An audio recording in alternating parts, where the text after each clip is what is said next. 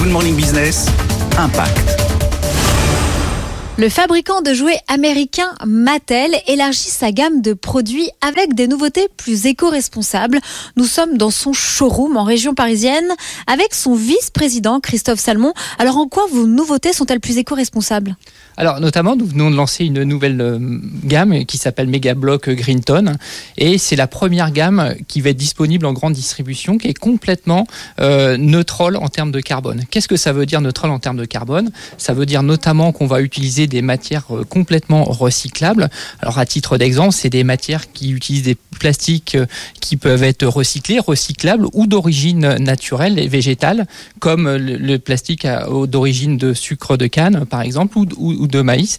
Mais c'est aussi un deuxième critère qui est super important, qui est la limitation des émissions de carbone. Et le troisième critère, notamment, c'est de pouvoir combler euh, les émissions de carbone. Notamment sur cette gamme-là, nous avons investi dans un projet de euh, une forêt au Canada sur cette partie-là.